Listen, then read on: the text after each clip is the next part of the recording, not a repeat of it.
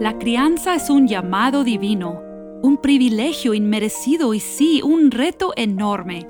Somos pecadores criando a pecadores, pero no tenemos que andar solos. Hola, soy Susie Bixby y este es el podcast de Crianza Reverente. Te invito a que caminemos juntos hacia una crianza que exalta a Dios, tú, yo y nuestros hijos delante de Dios.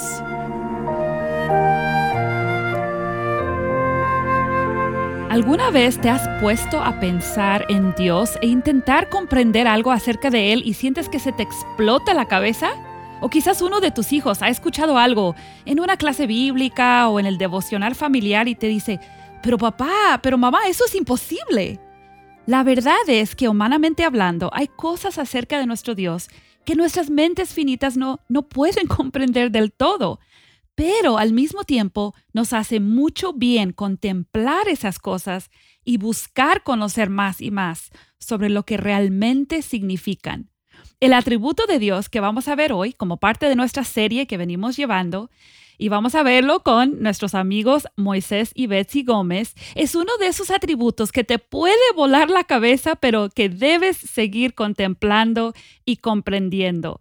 Dios no cambia, Él es inmutable. Y aquí tenemos conectados a Betsy y a Moisés Gómez, amigos muy amados de nuestra familia. Gracias amigos por hacer un espacio para participar aquí con nosotros en Crianza Reverente. Bienvenidos. Gracias Susi y qué bueno el poder compartir con la audiencia de Crianza Reverente. Es un gozo, amiga, estar aquí, no solamente a nivel personal, en nuestros chats, sino aquí en este podcast que el Señor está usando. Amén, gracias. Yo sé que es un sacrificio de tiempo y de preparación y varias veces ustedes ya han participado en el podcast, así que no son nuevos por aquí. Moisés ha hablado con nosotros antes acerca del Evangelio, acerca de la iglesia local. Betsy ha hablado sobre la feminidad y varios temas más, así que gracias porque siempre eh, nos encanta contar con su participación. Y pues eh, para los que no quizás les conozcan, tienen cuatro hijos. Así que sí saben algo de esto de la crianza. De hecho, dos hijos como grandecitos, ¿verdad? Adolescente y, y, otro que se cree adolescente. Y luego dos chiquitos, Grace de cuatro y David de dos años, ¿verdad? Entonces, toda la diversión de las etapas de la crianza al mismo tiempo, ¿verdad? Bueno, yo me preguntaba si es que reprobamos el curso, entonces Dios nos dio otra oportunidad para que tomemos las clases y comencemos de cero otra vez. La verdad que la, mejor definición es esa, pura diversión, todos los días, pura diversión. Te santifica, una diversión santificadora. Exacto, de pura gracia, ¿verdad? Pues qué bueno que saben, que, saben algo de la experiencia que cada padre y cada madre puede estar teniendo. Y, y, pensando en eso, y ustedes estudiando el tema de la inmutabilidad de Dios, el hecho de que no cambia, ¿cómo eso te anima en tu tarea como papá o como mamá en estos momentos precisos? Bueno, yo creo que el, el, hecho de saber que Dios no cambia, y aunque vamos a elaborar un poco más eso más adelante, nos da, nos da seguridad, nos da, nos da una confianza al saber que el plan de Dios sigue ah, en marcha, la voluntad de Dios eh, ha de cumplirse, es perfecta y que nosotros eh, somos colaboradores de esa eh, oportunidad que nos ha dado de levantar a niños y a niñas en, el temor del Señor. En mi caso, yo creo que cuando yo pienso en, la inmutabilidad de Dios, veo ese aspecto del carácter de Dios como un ancla que me, me, permite permanecer como firme en todos los otros aspectos que Él ha revelado de sí mm. mismo, porque eh, verdaderamente, aunque podamos crecer en el entendimiento del carácter de Dios, cuando entendemos que todo eso que aprendemos en realidad es consistente a través de la historia mm. y será consistente. Y obviamente como mujer, y sé que las mujeres que me escuchan se identifican, si hay una, la única constante que yo he vivido en los últimos años de mi vida es el cambio. O sea, es el cambio eh, de país, eh, de domicilio, de cantidad de hijos, Mm, eh, situación de servicio en el ministerio, y no solamente afuera, sino por dentro, y tantos cambios hormonales que nosotras como mujeres experimentamos, que quizás a diferencia de los hombres, estamos como un vaivén de sí. emociones y, y bueno, cambios en nuestro cuerpo que nos recuerdan de manera tan cercana que Dios es distinto, que Dios no es Mm. como nosotros. Amén, me encanta eso, eso es eh, para meditar todos los días, ¿no? Entonces, Moisés, ayúdanos, ¿cómo, cómo podemos entender bíblicamente este atributo de Dios y quizás algunas maneras en que no hemos entendido Sí. bíblicamente este, este atributo? Mira, me encanta el hecho de que ustedes estén en Crianza Reverente desarrollando una serie acerca de los atributos de Dios, porque creo que es el camino donde todo nuevo creyente debe de empezar para conocer a Dios. Eso le va a dar una serie de eh, avances en su fe al poder eh, conocer más a Dios. Y uno de los atributos es el de la inmutabilidad, que básicamente consiste en que eh, Dios es el mismo eternamente, perpetuamente Dios no está sujeto a cambio alguno en su ser ni en ninguno de sus otros atributos.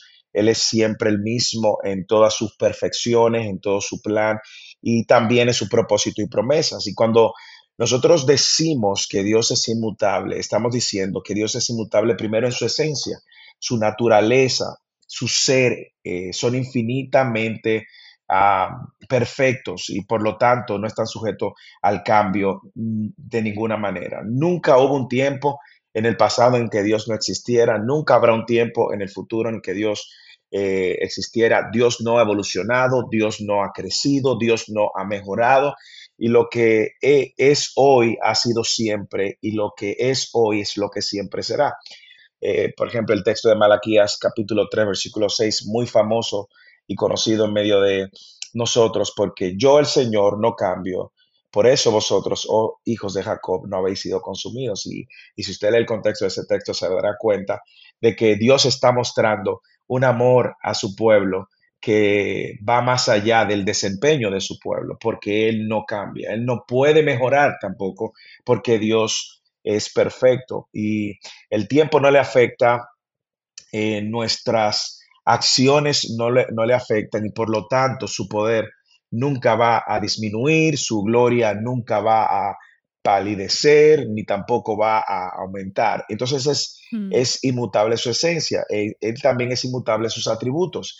Y a mí mm, esto es una de las cosas, eh, Susi, que más me encanta al conocer a Dios. mm, ¿Por qué? mm, Porque si Dios es inmutable en todos sus atributos, Él siempre es santo siempre es santo, Él siempre es misericordioso, Él siempre es justo, Él mm, siempre es amor. Y cuando yo veo eso en el plano de, de mi entendimiento de la fe y saber que la manera como Él me amó no cambia, me da cierta tranquilidad en mi caminar de fe, al saber que Él es paciente y misericordioso y que eso aplica, ese atributo aplica a mi relación con Él, me llena de mucho gozo. Y más adelante, pues, ver si también podrá hablar más de cómo esto tiene un impacto en, en- en- en nuestra manera de relacionarnos con Dios.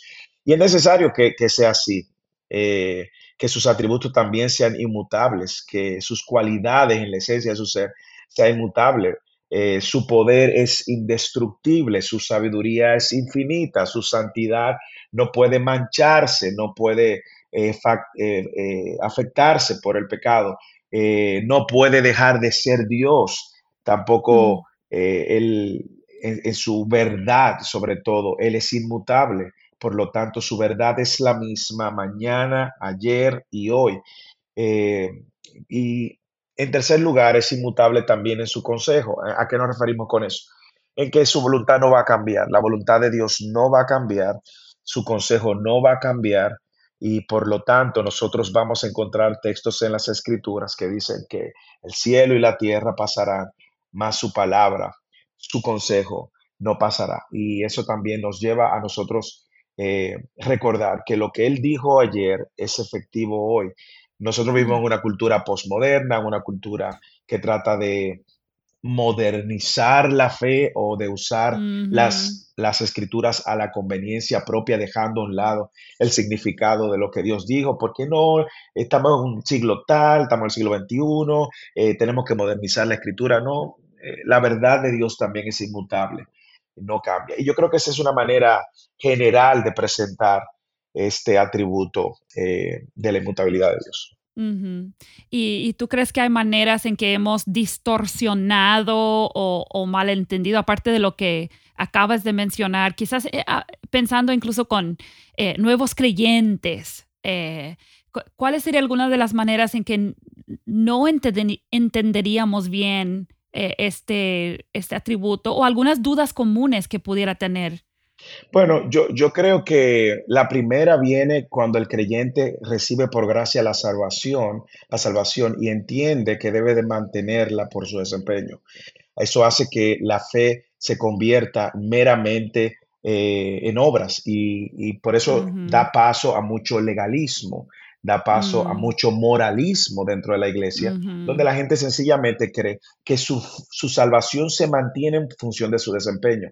Es como que mm. Dios cambiaría, es como que Dios hoy te amó y mañana eh, te amó en el pasado y mañana no te ama porque fallaste, porque pecaste, porque no, no, no hiciste esto o no hiciste aquello.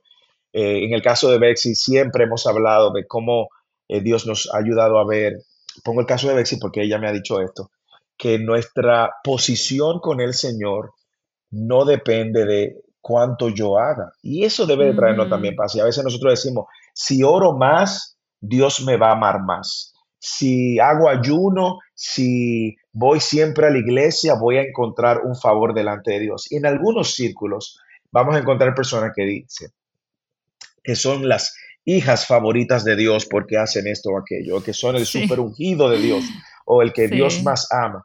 No, Dios no cambia. Nosotros no vamos a poder hacer cosas que agraden a Dios más de lo que Cristo hizo para completar la obra por nosotros. Y en esos aspectos se, van, se ven esas distorsiones. No sé si Bexi, tú quieras abundar algo más también.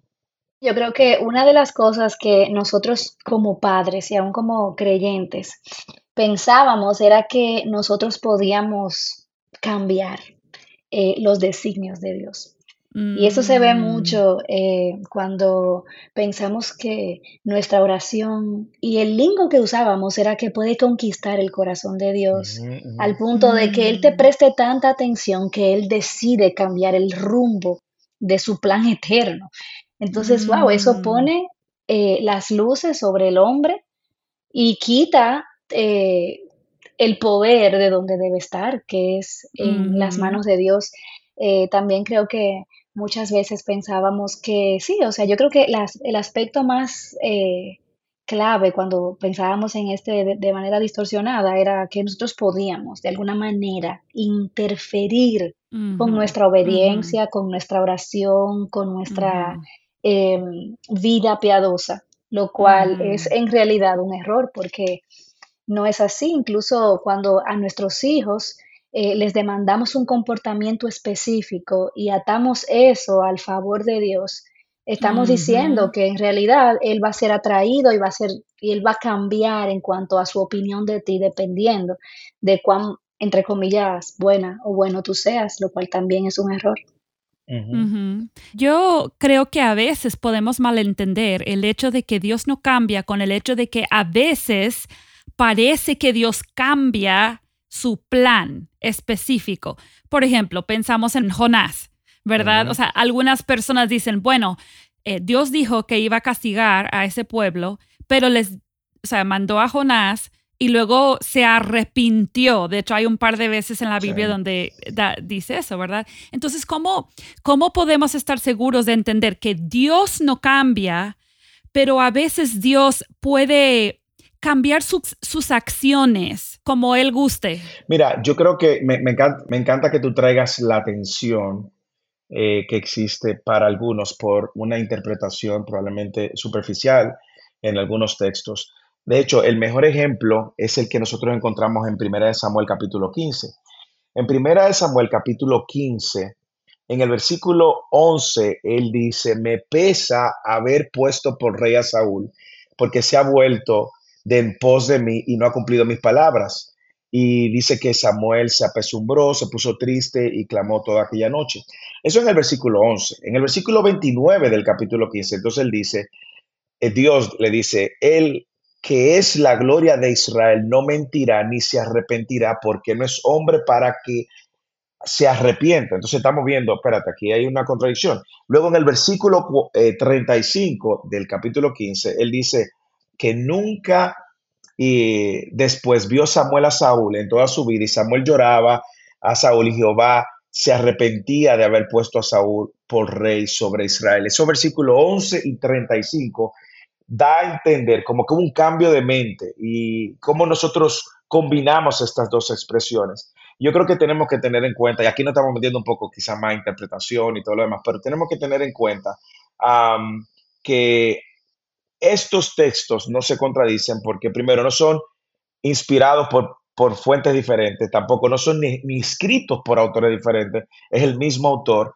¿Y qué es lo que, que nosotros podemos aprender? Bueno, primero que en 1 Samuel 15 nos enseña que por un lado Dios es un ser afectivo, él, él, él, no es una piedra insensible, desinteresado, desconectada de su, de su creación, sino que esas reacciones de Dios no son como la de los hombres. Además, cuando Él dice que Él no mentirá ni se arrepentirá porque no es hombre para mentir, yo creo que esa es la palabra clave, porque no es hombre, esa es la palabra clave. Dios le pesa, pero no como al hombre le pesa, mm. pero no como el hombre. El hombre cambia por ignorancia al futuro. El hombre no sabe cómo lo, lo que va a suceder por sus decisiones, pero Dios sabe cómo eh, el otro reaccionará mm. y Dios sabía todo. O sea que cuando la Biblia dice que Dios eh, se arrepintió, algo así, es una manera del autor expresar en palabras que el hombre pueda entender ciertas conductas que el hombre ha hecho y que Dios desaprueba. Y yo creo que el texto aclara que la manera que Dios se arrepiente, entre comillas, o cambia, es diferente al hombre. Es una desaprobación de esas acciones que le pudieron servir de testimonio y de referencia al pueblo de Israel para seguir conociendo a este Dios que se le estaba revelando. Entonces, en mm. conclusión, Dios responde, Dios se goza con ciertas actitudes, sobre todo la obediencia, eh, como vamos a ver que él dice, no quiero sacrificio en un texto, sino obediencia, y desaprueba otras. Cuando el autor está escribiendo esto, es la manera de que el hombre en su propio lenguaje, en su propio entendimiento, pueda seguir conociendo las cosas que Dios ha ido desaprobando. Por lo mm. tanto, al pueblo de Israel, de Israel, le quedó como referencia que estas acciones de Saúl, Dios definitivamente no la aprobaba. Sí.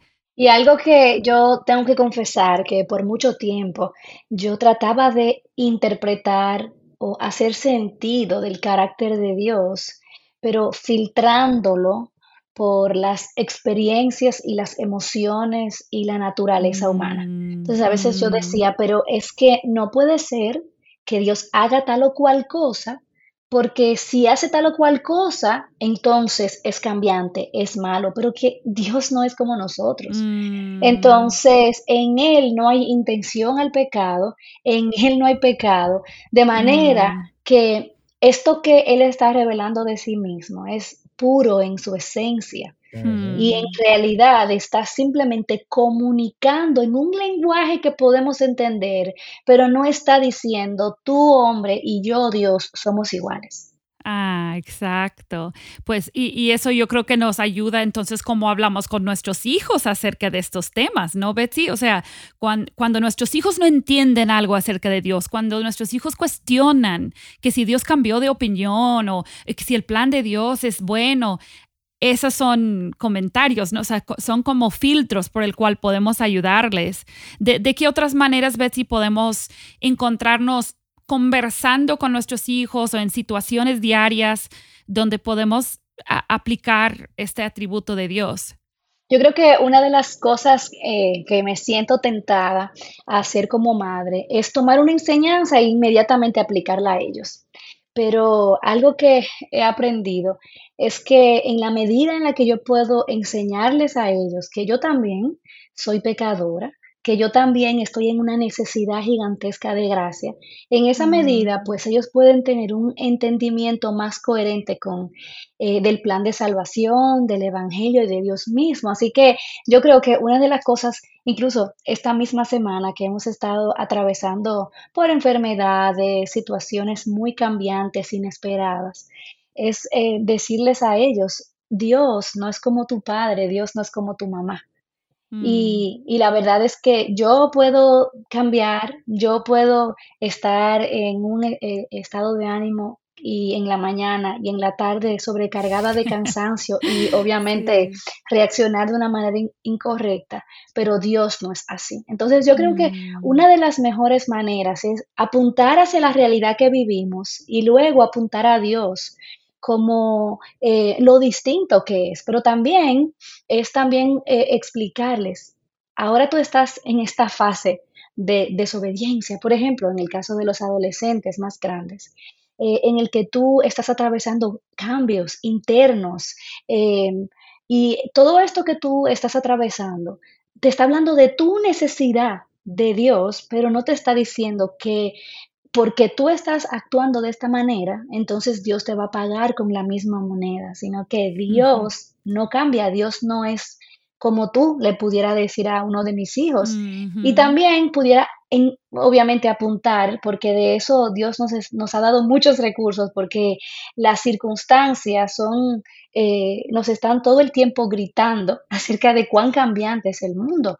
Eh, las noticias, el gobierno, aún situaciones con sus amigos que ellos se sienten decepcionados o quizás maltratados o aún dentro de la dinámica del hogar, nuestro hogar ha cambiado significativamente en tan solo cinco años. Entonces decirle, aunque Dios orquesta estos cambios para nuestro bien, Él no cambia. Su plan sigue siendo bueno, porque tenemos que tener un cuidado de tampoco presentar a Dios como un Dios estático, estoico, como que está separado y como. Él no cambia, Él no tiene involucramiento en la actividad y en los cambios que suceden en nuestras vidas. Entonces, Sí. qué maravilloso es el hecho de saber que lo que más nos atrae de la inmutabilidad de Dios es el hecho de que Él es constante él no cambia, aún en los cambios que Él orquesta para nuestras vidas soberanamente, de manera que eso nos llama a todos como familia a depender de Él. Porque Mm, entonces nos damos cuenta que los cambios internos, externos, no son una debilidad, sino que son oportunidades para aferrarnos a Él como un ancla firme. Entonces, aún en medio de un accidente que vivimos como familia recientemente, yo hablaba con, con mis hijos y yo les, yo les decía, o sea, pareciera como que el mundo se le salió de control a Dios en ese Sí. momento, porque todo, todo se puso negro y oscuro de un momento para otro. Pero qué maravilloso es saber que aún si todo esto hubiese sido orquestado por Dios para que nosotros aprendamos a aferrarnos a Él, que no cambia, y alabarle a Él, reconociendo su inmutabilidad, aunque nada de lo que está alrededor de nosotros pareciera decirnos eso. Eso es un testimonio de esa Mm. fidelidad de Dios para nuestras vidas, que en el día malo Mm. Él sigue siendo Dios. Y aun si la única razón de todo ese sufrimiento hubiese sido que pudiéramos declarar como familia eso, oye, qué crecimiento tan grande eh, Mm. nosotros experimentamos. Y bueno, hay un millón de cosas, pero Sí. Sí, yo, yo creo que eso, que nada le sorprende a Dios. O sea, la inmutabilidad de Dios, obviamente combinada con su sabiduría y su omnisciencia, que ya hablamos en, en, eh, hace un par de episodios, esa, esa combinación significa que nada, nada de lo que me pase le pueda sorprender a Dios. Sie- tiene que ser parte de su plan porque Él no cambia. Y eso es de mucho consuelo, mucho Así consuelo. es, así es.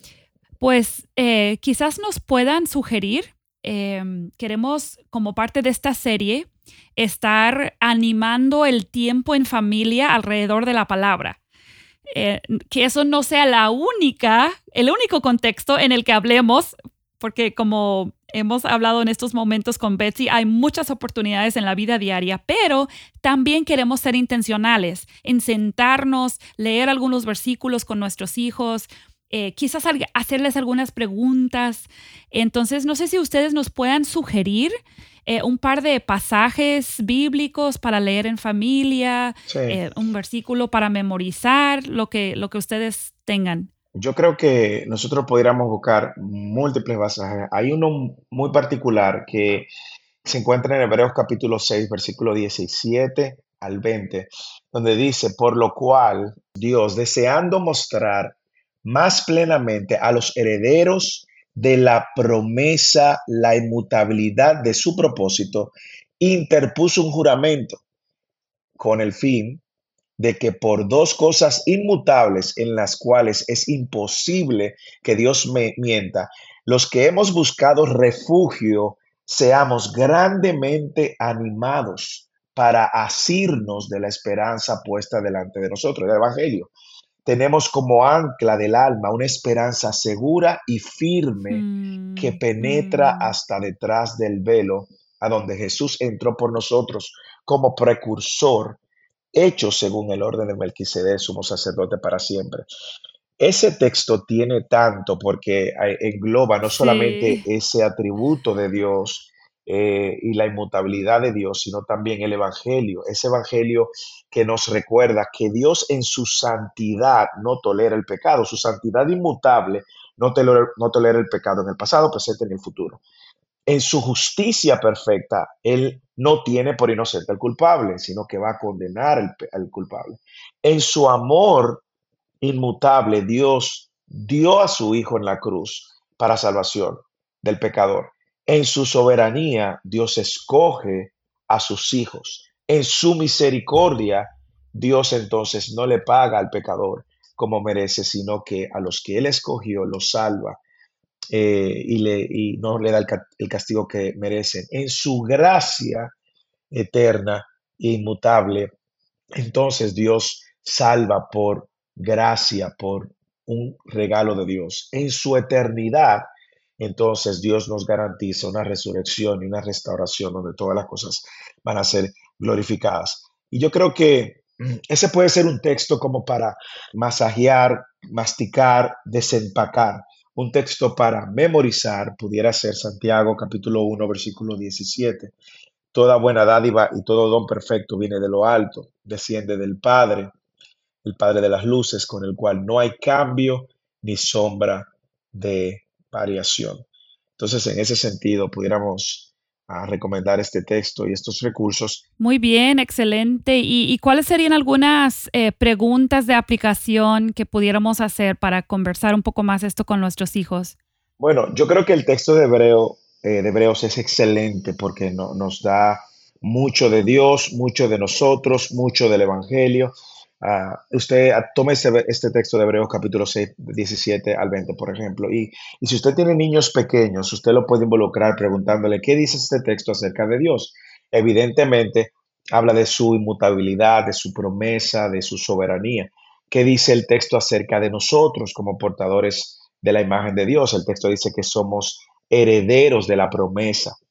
¿Qué dice el texto sobre eh, ya lo más grande pudiera preguntarle qué dice el texto sobre Cristo, el Evangelio. El texto también claramente eh, nos enseña que nosotros, eh, Él es nuestro ancla, es nuestra esperanza, nuestra segura y mm. firme esperanza. Entonces yo creo que con preguntas tan simples como esas, nosotros pudiéramos tener un buen tiempo de devocional.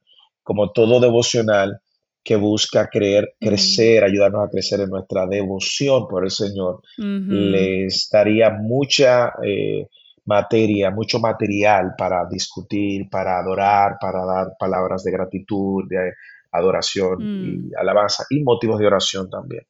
¿Y cuáles serían algunos motivos de oración que pudiéramos orar unos por otros específicos para ponerlos también, como hemos mencionado antes, cada semana estamos eh, mandando un PDF junto con el episodio o haciéndolo disponible en, en, nuestra página y así pueden tener como esa hoja de ayuda para, para que acompañe el episodio. Sí, yo creo que una de las cosas en ese momento de pedir peticiones de oración y alabanzas, a veces los niños repiten lo que han escuchado antes, simplemente como para quedar bien y llenar el espacio, pero no necesariamente se involucran y procesan. Entonces, en lugar de decir, por ejemplo, eh, vamos a dar gracias a Dios porque Él no cambia, podemos decir, cada quien pudiera darle gracias a Dios por un momento específico en el que eh, agradece que Dios haya sido el mismo y no haya cambiado. Mm, O mm, cómo te anima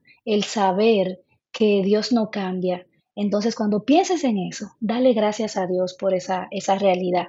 También podemos, mm, eh, ya que estamos delante de la palabra, pues dar gracias a Dios por la palabra que permanece para siempre, que no cambia para nosotros. Pedir que eh, Dios nos haga crecer en el entendimiento de su inmutabilidad o quizás en ese mismo momento preguntar, ¿en qué área se te hace difícil creer que Dios es inmutable? Oh, mm, entonces ora que Dios ujú, te ayude a crecer en su entendimiento aplicado a esa área. Y bueno, alabar a Dios y buscar eh, quizás escribir con ellos cuáles son esas cosas por, los que, por las que nos regocijamos que Él no cambie, porque Él es paciente, porque Él no va a cambiar su amor para nosotros, porque eh, las verdades que Él ha dicho de, nosotras, de nosotros en Cristo siguen firmes. Entonces, quizás darle uno de esos motivos a cada quien para que pueda alabar a Dios por esos aspectos. Y yo creo que algo, Susi, que a mí me sucede como mamá, es que, por ejemplo, aun cuando nosotros nos sentamos en el devocional y concentramos nuestra atención en un tema como este, eh, en mi caso, que paso probablemente más tiempo con los niños, em, yo puedo ser un testimonio vivo, yo puedo ser una herramienta de discipulado para que ellos puedan ver lo que sucede en una persona que cree en la inmutabilidad de mm, Dios. Por ejemplo, eh, en ocasiones me he encontrado diciéndole a los niños, hoy el día parece como que se salió de control, pero Dios ha prometido estar con nosotros y hoy no es la excepción. mm, Él no cambia.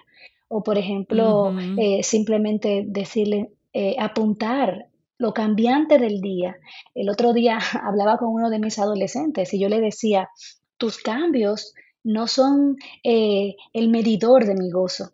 Mi esperanza está ujú, anclada en algo que es eterno, que nadie va a transformar ni va a cambiar. Y ahí está mi mm, gozo. Me preocupo por tu pecado, pero no me destruya al punto de que ya perdí la esperanza de la vida.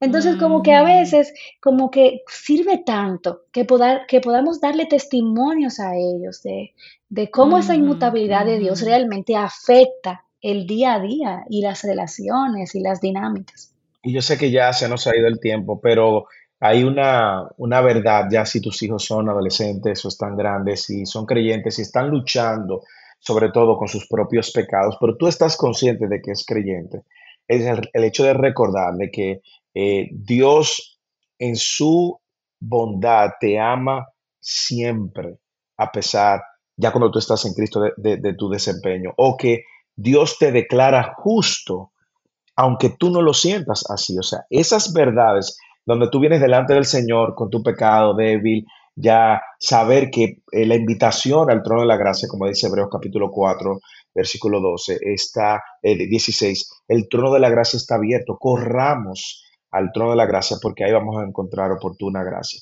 Entonces yo creo que cuando yo recuerdo que lo que Dios piensa de mí por medio de la obra de Cristo en mi vida no va a cambiar, me da a mí una tranquilidad con la Mm, cual yo puedo venir delante del Señor a pesar de amén. de haberle fallado, a pesar de mi pecado.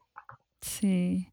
Sí, esa es una excelente petición, entonces, que podemos orar unos por otros en la familia, que cada uno pueda correr a ese Dios que no cambia, en lugar de buscarle cómo arregla las cosas o cómo se presenta delante de Dios de una manera que, que consiga bendición o, o como cada quien va a tener su lucha, pero que podamos como familia y, y como individuos también correr a ese Dios que no cambia.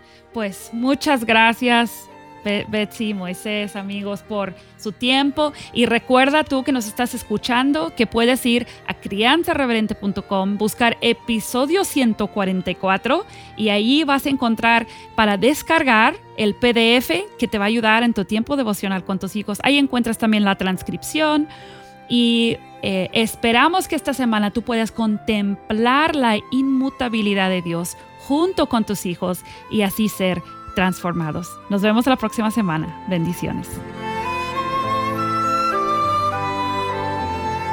Acabas de escuchar el podcast Crianza Reverente. Para escuchar más episodios, leer la transcripción o conocer nuestro blog, entra a la página crianzareverente.com o síguenos en Facebook o Instagram para que no te pierdas ningún recurso.